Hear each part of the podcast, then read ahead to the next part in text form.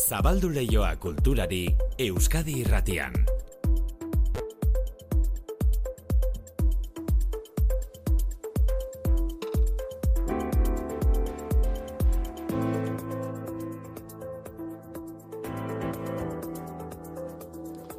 Ba, zabaldi ezaiogon parez pare, kulturari lehioa, Manu arratsalde maite. Gaurtik aurrera, albiste guztiak espaldin badira, ia Bai. guztiek jarriko gaituzte Hori da. durangora begira, ez? Disko berriak, liburu berriak, Durangon eta Euskal Komigintzaren plaza ere izango da azoka Xabiroi, aldizkariko Dani Fan oren eskutik, errepasatuko dugu berehala, komikilarien usta oparoa. Izaro kantariak disko berria dauka 0 de enero ostiralean salgai, eta azokan hogeita mar minutuko ikus entzunezkoa eskeniko dute diskoaren filosofia erakusten duena. Izarok bere aurreko diskoen bidez arrakasta handia lortu zuen eta asko agertu zen komunikabidetan. Horrek kolpea eta nekea eragin zizkion. Egoera horretatik ateratzeko, sendatzeko modua izan da disko berria plazaratzea. Lehengo aldiz topatu nazelako, bueno, ba, egoera batekin nun eskatzen sosten gorputzek idaztie nire mm, ezagun edo esposizio mailatik konturatu nintzen, bueno, ba, gaine esposizioak hainbat, ba, bueno, erdi trastorno edo gaitz edo sortu zitula nigan, eta bierne bala errepasatu nire persona mediatikoa. Disko berria izarok, lan berria bulegok, hiru urte eskaxean egundoko estimazioa lortu duen taldeak, bigarren lan luzea plazaratu du, aldatu aurretik, jarri diote izenburu. E, gu egunotan Euskal Kantari eta taldeen berri ematen ari gara, eta horrela eman ditu urte asko musika saioak orkesten Radio Euskadin Joseba Martinek. Gaur erretiro hartuko du berak. Gustokoa lana denean ez da lana esaten da eta nire kasuan argi eta garbi utzi dut e, placer bat izan da e, musika hori nire gustuko musika topatzea, zailkatzea, bestaldean jende interesatua dagoela ikustea. Zubi horretan horregotea privilegio bat izan da eta hori da pizka bat eramango dudan emozioa batez ere. Joseba Martinek azkeneko lan eguna gaur, baina La Jungla Sonora saioaren oroitzapenak betirako geratuko dira. Egunotako disko naiz liburu berrien alboan, aste azkenetik aurrera, eskultura azoka ere izango da Durangon, landako gunetik eun metrora dagoen gandaria saretoan basarte Euskal Eskultura azoka egingo dute lendabiziko aldiz. Laurogei artista gazteak eta veteranoak eta helburua azken urteotan indarra galdu duen eskultura bistara ekartzea. Luisa Aldaburu, esku ahaldunak eskultura elkartekoa. Zure eta baitare oso garrantzitsua da guretzat, jendea ohartzea, artea eta eskulturak behar dula berriro ere indar hartu. Jendearen gana hurbildu. Liburu eta disko azoka igander arte izango da, baina eskulturari eskenitako hau, durango baita ere, hilaren hogei tamarrera arte. Aste honi begirako beste interesgune bat, Nafarroako agoitzen. Lenguaia esteniko berrien jaialdia ari dira egiten Nafarroan agoitzen. Arte estenikoetan dauden joerarik berritzailenak herri honetan, larun bat bitartean egunero agoitzen arrakasta handiko ikuskizunak esperimentalak eta divertigarriak. Aixerran du eza leb jaialdiko zuzendari artistikoa. motor erakusleio bat, izan nahi dugu baita ere bilgune bat, e, pordun kriston programazioa daukagu, Ikusleak goza dezan antzerkia, dantza, musika, performanceak, ekitaldi eta jarduera gehienak debalde izango dira, eta informazio guztia lebfestival.com atarian izango duzu, lebfestival.com. Gure ataria berriz, eitb.eus edo eitb nahieran. Orain, zuzenean, baina goizaldeko ordu txikitan esnatu, eta gure saioa berriz entzuteko gogo izugarria baldin badukazue, batari horietan sartu eta agertuko gara berriz ere. Euskadi irratian kultur leioa. Manu Etxezortu. Ba, komiki gintza hitz egitera etorri da, Xabiroi aldizkariko Dani Fano, Dani, kaixo. Kaixo, Bueno, Manu. Durangoko azokaren atarian gaude, eta Gerediaga elkartekoai, entzun genien orain dela azte pare bat edo eman zute prensarrekoan, nabarmendu nahi zutela Euskal komiki gintzak izan duen gorakada. Hori ikusiko dela urtengo Durangon. Hala da, Mm. eta guk zerbait egin dugu, baina esan behar da, beraien aldetik etorri dala proposamena eta eta egitasmoa. Bai. Ordun bai nahi dute olako mm, azpimarra bat eh, egin eh, komikiaren inguruan, bai. Bueno, bere ala errepasatuko dugu, zer egongo den asteazkenetik aurrera Durangon komiki gintzari dagokionez. Bestela, esango dugu e, Xabi Droik, bisita egin dizula igual, Xabi Droi, droneak non nahi daude azken aldian, eta Xabiroik ere badu berea, ez da? Xabi Droi, marrazkilari berantiarren etxaia. Bai, bai. Aritzi goienen Xabiroienea, ala balitz, eh? ala balitz. Ekiko banitu dron batzuk, eh?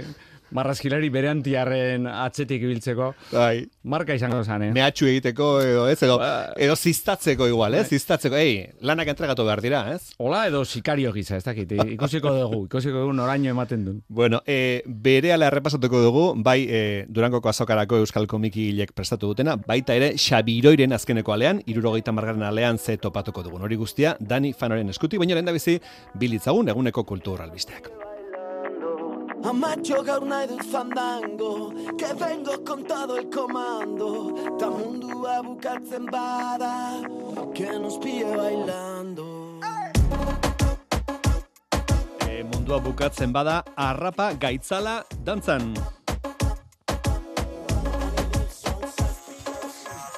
Depositoa ezin bete Egunero lanean tatxidoak zarete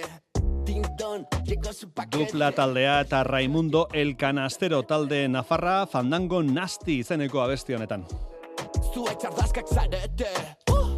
Por los cojones lete Orain gazteriak izarren hautsa degradau y piquete Kubate y tapete burudo gastando billete Vámonos de lío chuti Salto fandango Que vengo con todo el comando. Ta mundua bukatzen bada Que nos pille bailando.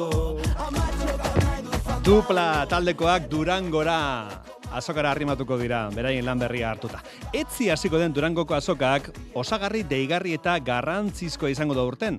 Esku ahaldunak Euskal Herriko eskultoren elkarteak antolatutako Euskal Eskulturaren azokaren lehendabiziko edizioa.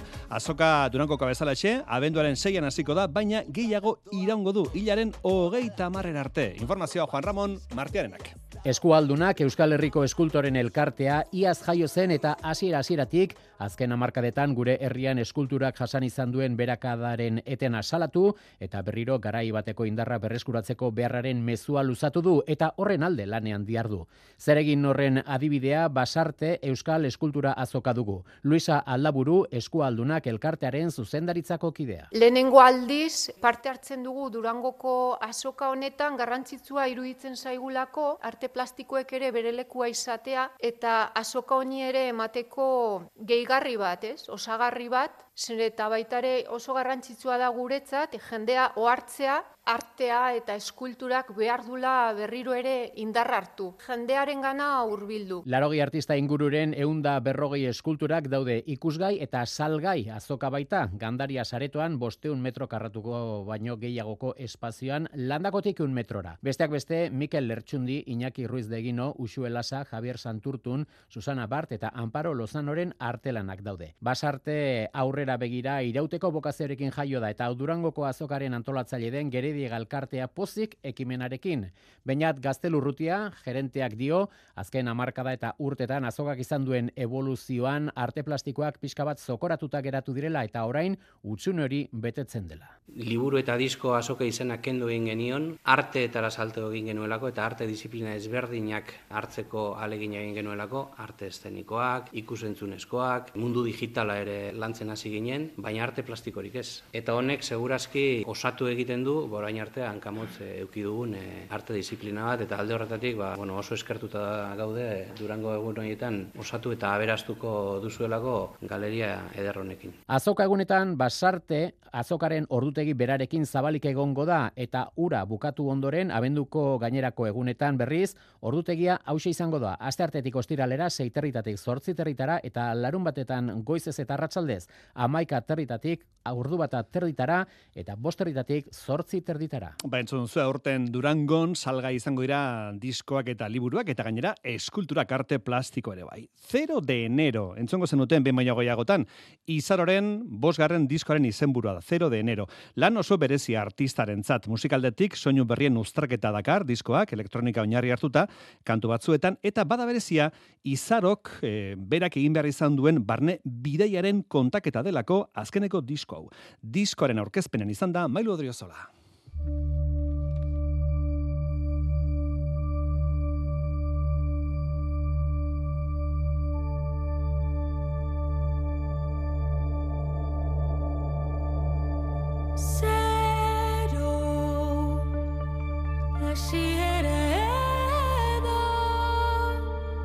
Hasiera hotza du, zero denero diskoak.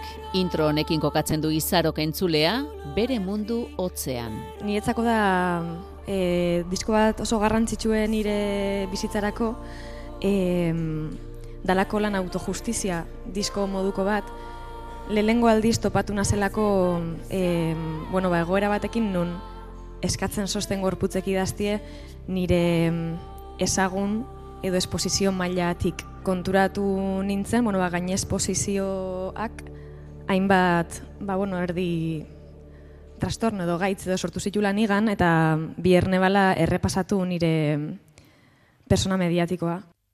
Mendi handi baten aurrean zegoela konturatu zen, eta mendi hori igotzea erabaki zuen. Ni topatu nintzen, ba, bueno, mendi izugarri handi batekin, pena izugarri handi batekin, eta esaten naben, bale, tristura hau handi dator zer da, e, nor nazni, zein da autokontzeptua, zeran heldu da nire bizitza puntu ontara.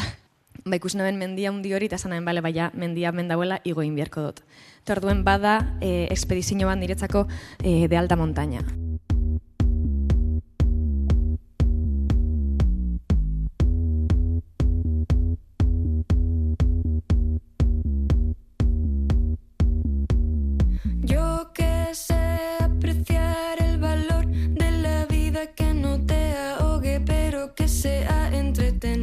Eta bidaia hori da, diskoan kontatzen duena, gorakoan zuen minak eragiten zion amorrua, elektronikarekin askatu du. Adeko igoera bat nahiko gogorra niretzako, hemen dauzkomo kanturik zango gu amorruti jaio dienak, elektronikoenak terren igoera bat gogorra, atxeden txiki batzukin, baina esatezuna bale igo behar da.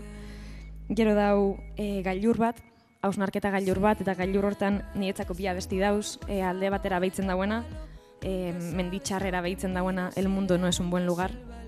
Eta gero, e, osatze edo sendatzearen mendira begiratzen dabena limoiondo. Gero dator udara udara, niretzako bai dela mantra bat, ez? E, sendatzeko, gero las llaves de tu casa, e, nire bikoteantzako egindako kantu bat. Eta murgiltzen du ikusentzulea espazio minimalista, hotz eta impersonal batean. Bera, murgilduta egontzen, mundua horrelakoa zelako. Zero denero niretzako da atemporala eta espaziotik kanpokoa, nun baiten dauen zeo zer, ez? Niretzako bidaia hau hori horregin dodalako, zen nire gorputza eta mundua bazeuen ez da, mundu organikoan fizikoan, baina nire buruan bazeuen lanketa bat beste dimensio baten. Eta bideoan bebai hori transmititu nahi izen dugu zelan e, baleku erdi martziano extraterrestre baten gertatzen dan, buruan gertatzen dan guzti hori.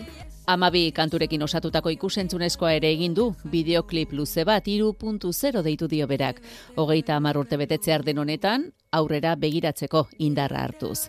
Zuzenekoetan ere erakutsiko du, zer izan den mendi hori igotzea eta jeistea, koreografiak eta musika izango dira ikuskizunean. Lehenengo kontzertua Bilbon izango da urtarrilaren bian, eta hortik aurrera besteak beste Donostian, Iruinean, Gasteizen eta Donibane loizunen aurkeztuko du izarok, 0 de enero. Ya las cosas vuelven a su lugar. Hace tiempo que no salí a caminar. Las señoras me saludan al pasar. Ya no tengo tiempo a disimular. Bueno, esan digu mailuk amabi kantu dira, eta amabi kantu hoiekin osatutako ikusentzunezko egin duela izarok, bideoklip luze bada, ba, bideoklip luze hori ikusentzunezko hori, ostiralean, durangoko azokan, eskainiko dute.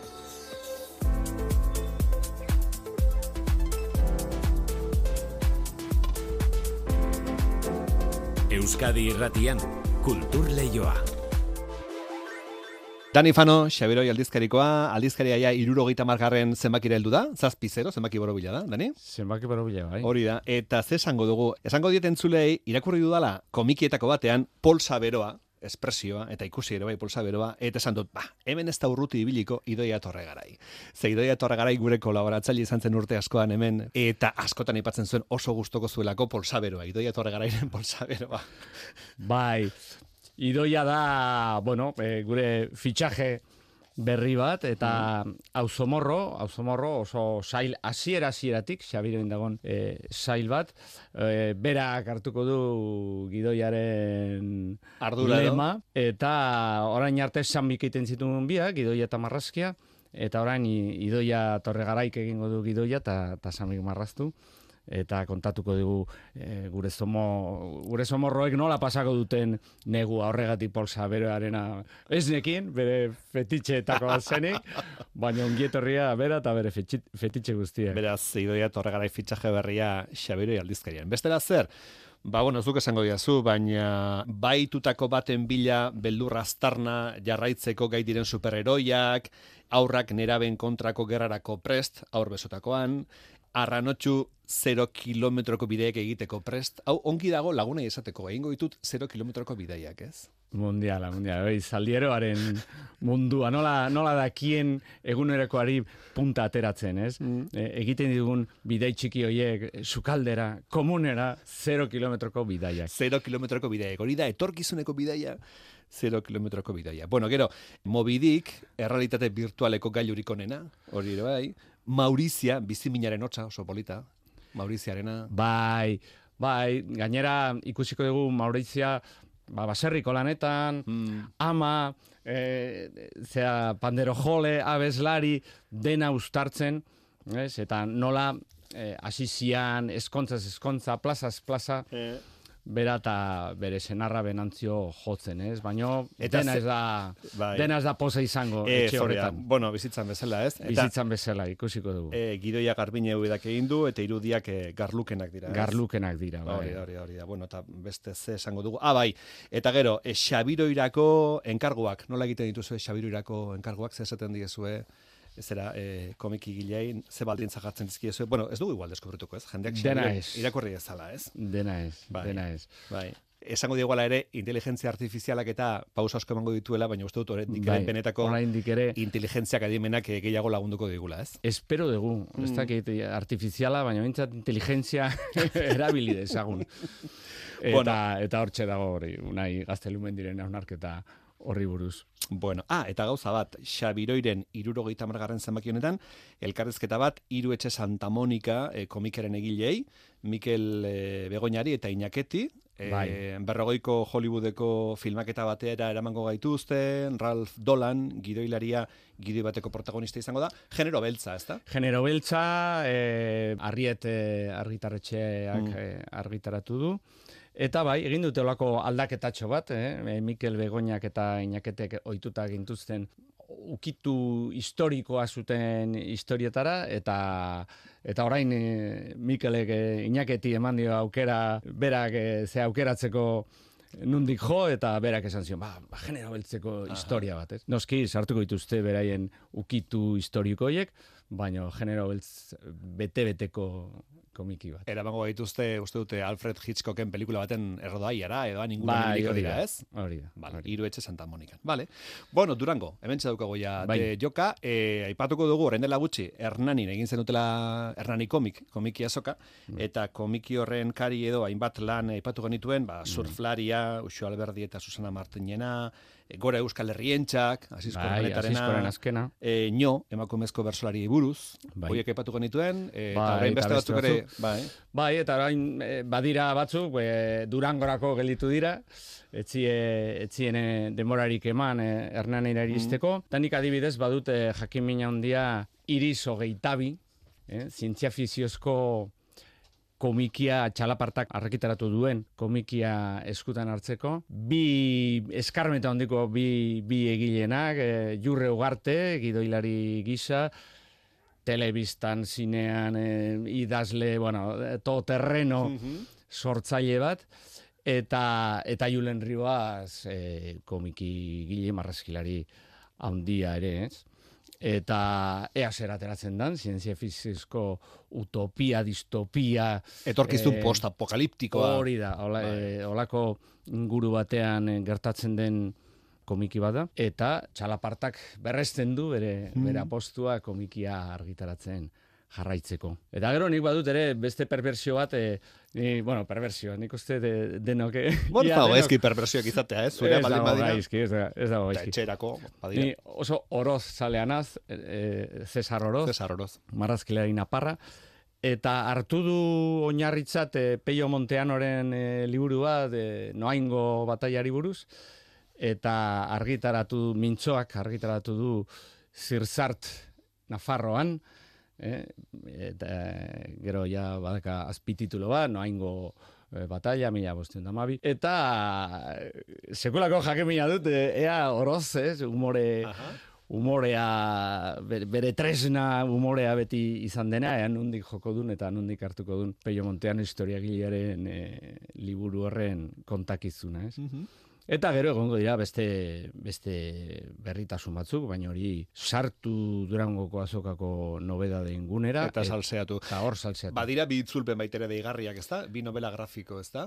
Badira bi klasiko handi, eh, bi klasiko handi sorionez, orain euskeraz izango ditugunak. Marian Satrapiren eh, Persepolis, elkarreka argitaratu duena, eta orain... Eh, Irene Arraratzek Irene? Arraratzek itzulita, bai? Hori da. Eta Palestina, Mm. Jausakoren Palestina, Jausakok eh, argitaratu argitaratu zituen Palestinari buruz hainbat e, komiki, eta hau da, hoien guztien bilduma, eta e, hau Astiberrik argitaratu du, Julen Gabiriak itzulita.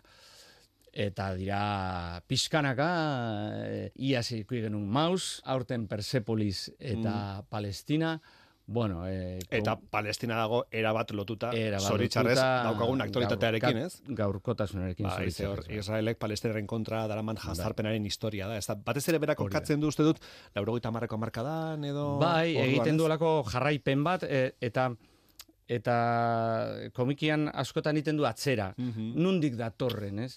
Nundik datorren e, Mhm. Bai, gatazka hau edo, ez?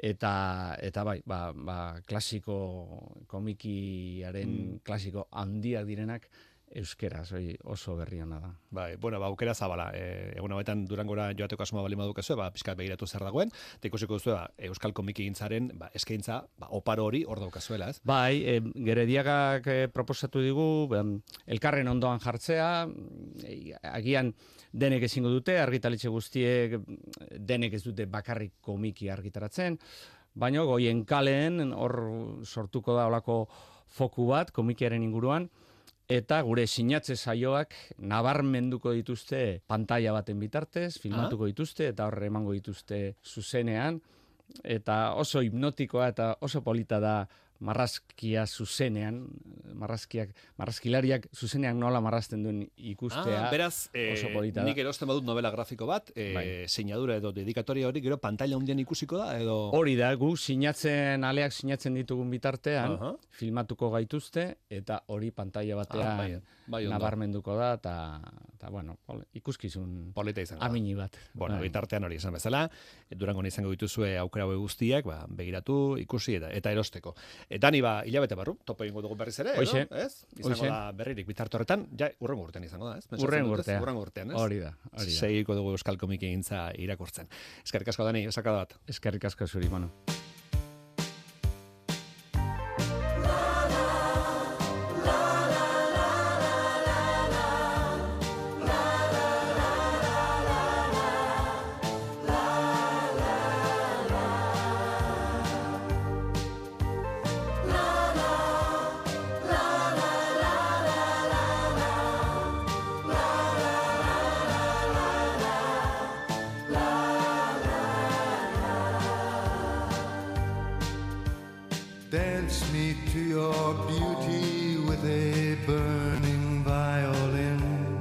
Kanadako Ballet Jazz Montreal konpainiak bihar taularatuko du Donostian, Leonard Coheni buruzko bere dantza ikuskizuna. Montrealeko musikari eta poetaren omenez sortutako ikuskizun honek Dance Me du izenburua kantanek bezalaxe, eta 2017an estrenatu zenetik munduan barrena dabil. Donostian esan bezala, bihar egingo du geldialdia Victoria Eugenia antzokian, arratsaldeko zazpitardietan, haino agirre konteko zau. Leonard Cohen 2006ko azaroan hiltzen eta ordurako da hasiak ziren ikuskizun hau sortzen. Ballet Jazz Montrealeko zuzendari artistiko Louis Robitaille ondo ezagutzen zuen musikaria eta Leonard Cohenekin solasaldi luzeak izan ondoren hasi zen eh, proiektua garatzen. Leonard Cohenen oniritziaz eh, jarri zuten ba abian eh, proiektu hau, baina tamalez, bera hil ondoren, Kanadarra hil ondoren estrenatu zen 2017ko abenduan, ordutik ez dira geratu. Josmel Calderón Kubatarra, Ballet Jazz Montreal konpainiako dantzaria da.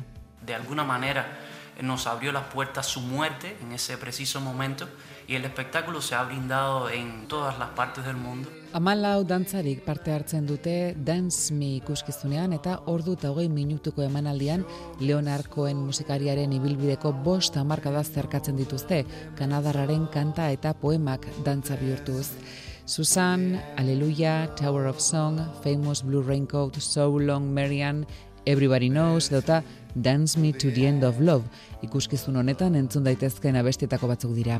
Tuti Zedeno, Panamar dantzariak, hause zioskun, abestien aukeraketari buruz. Para Leonard Cohen era muy importante que no solamente utilizáramos los hits, sino como una recolección de toda su carrera y entonces que el espectáculo fuera como un viaje musical. Bidaia musikal horretan, abestiak, poemak, ikusentzunezko proiekzioak, antzerkia eta dantza nahasten dira.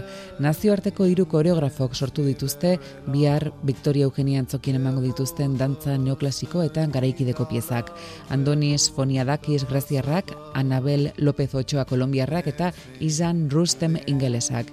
Hiru horiek Eric Jan dramaturgoarekin lan egin dute, Leonard Coheni eskainitako dantza ikuskizun hau sortzeko. Dance me to the children who are asking to be born. Dance me through the curtains that our kisses have outworn. Raise a tent of shelter now, though is torn. Dance me to the end of love. Leonard Cohenen abestietan oinarritutako dantza ikuskizuna, beraz, gogoratu, bihar, Victoria Eugenian donostian, arratsaldeko zazpi tardietan. Joseina Etxabarria, Joseina Arratsaldeon. Ei, arratsaldeon Manu. Cohen. Cohen, Cohen, Cohen, Cohen, number one. Cohen. Ze batez ere Joplinek ez, bai, badakizu Janis Joplinek esan zuen. Mm. Ni oheratzen naiz mutil guapuekin soilik. Zurekin salgoespena egingo dut. Hori izan zion Leonard Coheni? Bai. Bai, bai, bai. Artista handia biak, eh? Hombre, egia esan barru baldin bada bat eman zion karetatik eta bestea aretatik eman zion, ez da? Zer egingo dugu. Cohen, Cohen, baina, bueno, kantak izugarria dira, eh? Bai, eta hitzak eta musikak eta gero bere boza batez ere azken urte eta bueno, beti izan zuen boz lodi hori, ez da, baina Mhm. gero batez ere azken urte horietan ja zeukan oraindik ere, buah, etzanagoa esan mm Zoragarri. Bueno, albistak entzun bezen pronto, Josen Etxeberria, kantu kontari. Ja. Bueno, Durango badator, disko asko, orkesteko, eh, Euskal Herriko bai, nobedadeak eta... eta... disko eskuartean daukagu, ja? Bai, zero de enero, eskuartean bai. daukagu, gaur, orain arte ezagutzen ez genituen kantu pare bat jarriko Mhm, ditugu. bai. Hori eta gero beste mila gauza ere, bai, ez? Baina, Bueno, eh, bazkaltzera noa, baina eramango zeitu belarrian. bazkaltzera noa zu bertso bat edo bi, honein dizula.